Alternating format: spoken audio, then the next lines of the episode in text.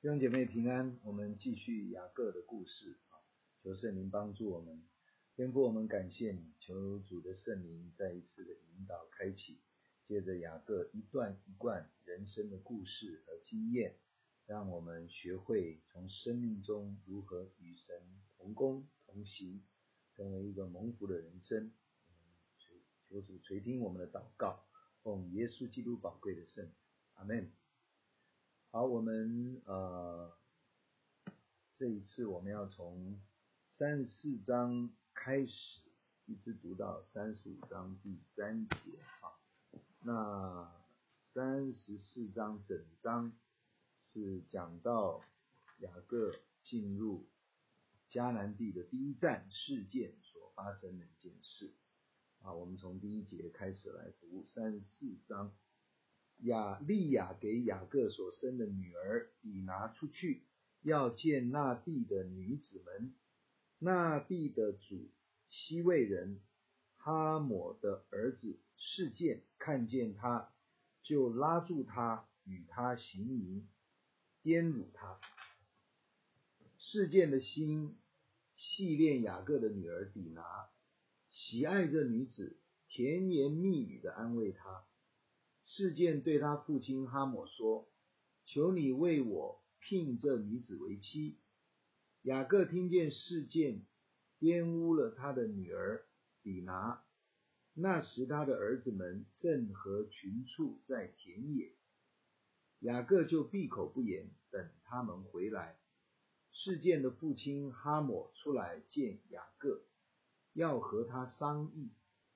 雅各的儿子们听见这事，就从田野回来，人人愤恨，十分恼怒，因事件在以色列家做了丑事，与雅各的女儿行淫，这本是不该做的事。哈抹和他们商议说：“我儿子事件的心恋慕这女子，求你们将她给我的儿子为妻，你们与我们彼此结亲。”你们可以把女儿给我们，我们也可以娶，你们也可以娶我们的女儿。你们与我们同住吧，这地都在你们前面，只管在此居住，做买卖，置产业。事件对女儿的父亲和弟兄们说：“但愿我在你们眼前蒙恩，你们向我要什么？”我必给你们，任凭向我要多重的聘金和礼物，我必照你们所说的给你们。只要把女子给我为妻。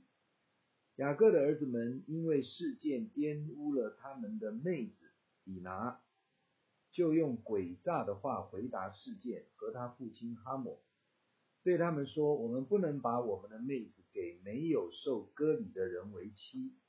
因为那是我们的羞辱，唯有一件才可以应允。若你们所有的男丁都受割礼和我们一样，我们就把女儿给你们，也娶你们的女儿，我们便与你们同住，两下成为一样的人民。倘若你们不听从我们受割礼，我们就带着妹子走了。哈姆和他的儿子示剑喜欢这话。那少年人做这事，并不迟延，因为他喜爱雅各的女儿，他在父亲家中也是人最尊重的。哈抹和他儿子示剑到本城的门口，对本城的人说：“这些人与我们和睦，不如许他们在这地居住做买卖，这地也宽阔，足可容下他们。我们可以娶他们的女儿为妻。”也可以把我们的女儿嫁给他们，唯有一件事我们必须做，他们才肯应允和我们同住，成为一样的人民，就是我们中间所有的男丁都要受割礼，和他们一样，他们的群畜、货财和一切的牲口，岂不都归我们吗？只要依从他们，他们就与我们同住。凡从城门出入的人，就都听从哈抹和他儿子示剑的话，于是凡从城门出入的男丁都受了割礼。到第三天，众人正在疼痛的时候，雅各的两个儿子，就是底拿的哥哥西缅和利未，各拿刀剑，趁着众人想不到的时候，来到城中，把一切的男丁都杀了，又用刀杀了哈抹和他儿子事件，把底拿从事件的家里带出来就走了。雅各的儿子们因为他们的妹子受了玷污，就来到被杀的人那里，掳掠那城，夺了他们的羊群、牛群和驴，并城里田间所有的。又把他们一切货财、孩子、妇女，并各房中所有都掳掠去了。雅各对西缅和利未说：“你们连累我，使我在这地的居民中，就是在迦南人和比利洗人中有了臭名。我的人丁既然稀少，他们必聚集来击杀我。”我和全家的人都必灭绝。他们说：“他岂可待我们的妹子如同妓女吗？”三十五章第一节，神对雅各说：“起来，上伯特利去，住在那里，要在那里筑一座坛给神，就是你逃避你哥哥以扫的时候，向你显现的那位。”雅各就对他的家人、家中的人，并一切。与他同在的人说：“你们要除掉你们中间的外邦神，也要自洁，更换衣裳。”第三节，我们要起来上伯特利去，在那里我们要筑一座坛给神，就是在我遭难的日子应允我的祷告，在我行的路上保佑我的那位。好，圣经暂时读到这里。雅各在苏哥搭棚住下来，也为也为神足坛献祭。这是他刚刚离开巴旦亚兰啊，回到过了亚伯渡口，亚伯河渡口啊所做的事情，跟以扫分开来。这些都是或者他其实没有想要与父亲同住吗？他为什么没有直接就？回到他自己父亲的家呢？因为从小父亲较疼爱以扫，妈妈比较疼爱雅各。有可能这时候过了二十年，母亲已经蒙主恩召回天家了。在这种情况下回家，并不是雅各最想做的事。何况他想为自己兴家立业。虽然以撒是大户人家。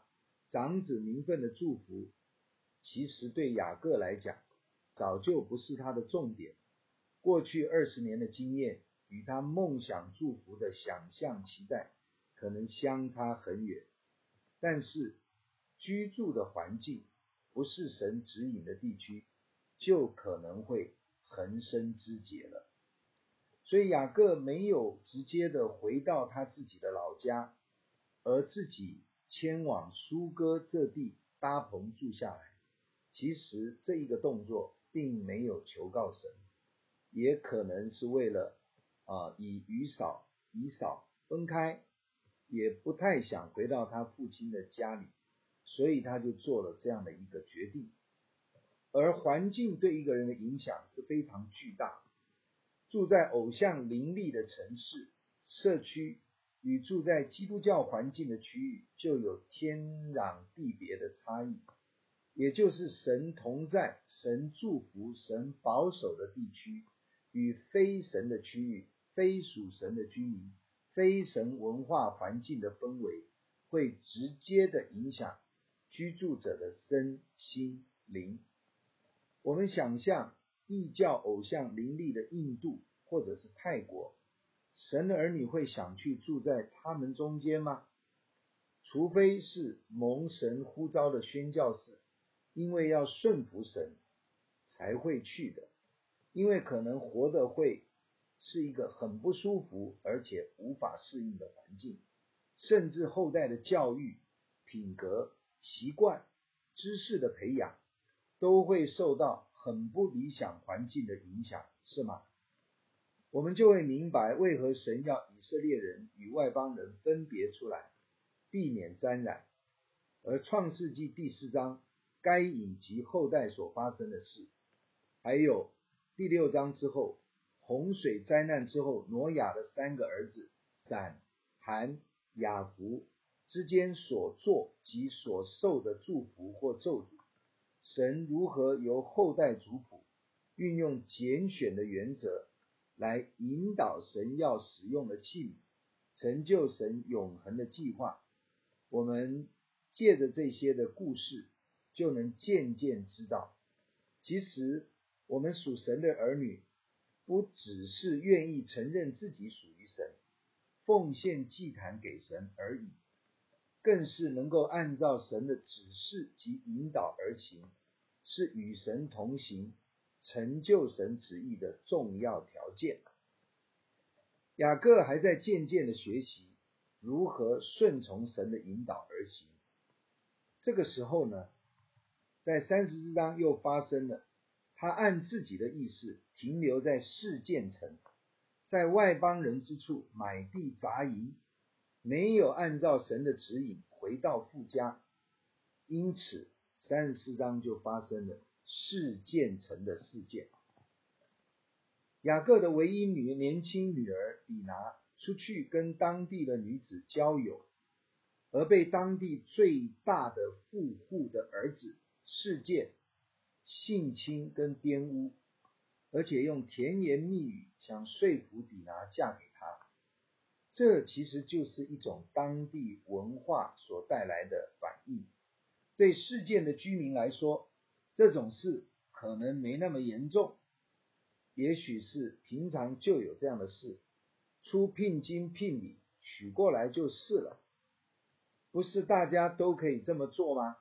先发生性关系再结婚也很平常，这就是所谓的流行文化，也就是我们现今所处的世界，在一个与神相对立的世俗文化底下会有的同样状况。传道书说，日光底下没有新事，世人都在罪性的驱使底下，自古到今。人性罪恶的反应其实是差不多的。回到迦南地，雅各家族就发生这种性丑闻、被欺负而且不名誉的事。雅各先忍气吞声，没有找对方理论，等儿子们回来。但是儿子们知道了，愤愤不平。怎么会有这种事呢？欺人太甚！聪明的这群孩子就运用诡计来复仇，借着与对方谈判的条件，假装要和好，同意长期住在这城里，与这大富户哈姆结亲，但是条件是所有事件的男子都要行割礼，目的其实是要杀光事件城的男子。将妹妹底拿抢回来，而对方也同意这个条件，因为想占有雅各大家族的产业，使得雅各家的财富都归到他们这个城镇。贪财是万恶之根，哈姆及示剑城的居民没想到贪财惹来杀身之祸。双方尔虞我诈，都是以诡诈对待诡诈，只是目的不同。人性的罪恶在此袒露无遗。结果是雅各这边成功的杀光了该城的成年男子，夺取他们的产业及妇女孩子等。而雅各虽然从头应该都不赞成这种做法。但是也无力制止儿子们的残忍暴行，甚至感觉被儿子们所行的连累，可以说他的家庭教育彻底的失败。事情发生以后，雅各又开始害怕周围迦南人来报复他们。我们杀光他们的男子，他们也会杀光我们，夺取我们的财物及牲口。看起来冤冤相报何时了呢？其实这是人类在罪性的仇恨中彼此对待的模式。有仇不报非君子，这是中国人的俗话。一旦未能按照神的应许及指示去行，人类的生命永远是在这种恶性循环的模式中打转，这个世界也就永远没有真和平、真平安。耶稣说：“这世界有苦难，但是在我里面有平安，因为我已经胜过这个世界。”这里耶稣讲的这世界所指的，就是堕落的人类所管理的罪恶咒诅苦难的人类世界，毫无光明，毫无希望，也无人能拯救。只有耶稣十字架的赦罪恩典，能将人类从无药可救的光景中挽回过来，在基督耶稣里，才能成为新造的人。领受新的生命，经历新的真平安、真和好的人生。当雅各的儿子们报复过度，将事件城男子全数杀光，雅各不知如何接下来动作。而这个时候，感谢神，神说话了。我们不管是犯犯下严重的错误，或是经历他人的伤害，使得自己。不知所措之时，最宝贵的一件事，就是我们的神说话了。可能是因为我们去寻求神，也或者是神怜悯主动向我们说话。只要神说话，就是我们的希望，我们的力量。神的指引就是最好的、最有用的、最美善的一个带领。神在这个时候提醒雅各自己曾经向神许过的愿，要在伯特利还愿，并且住在那里，为神盖圣殿。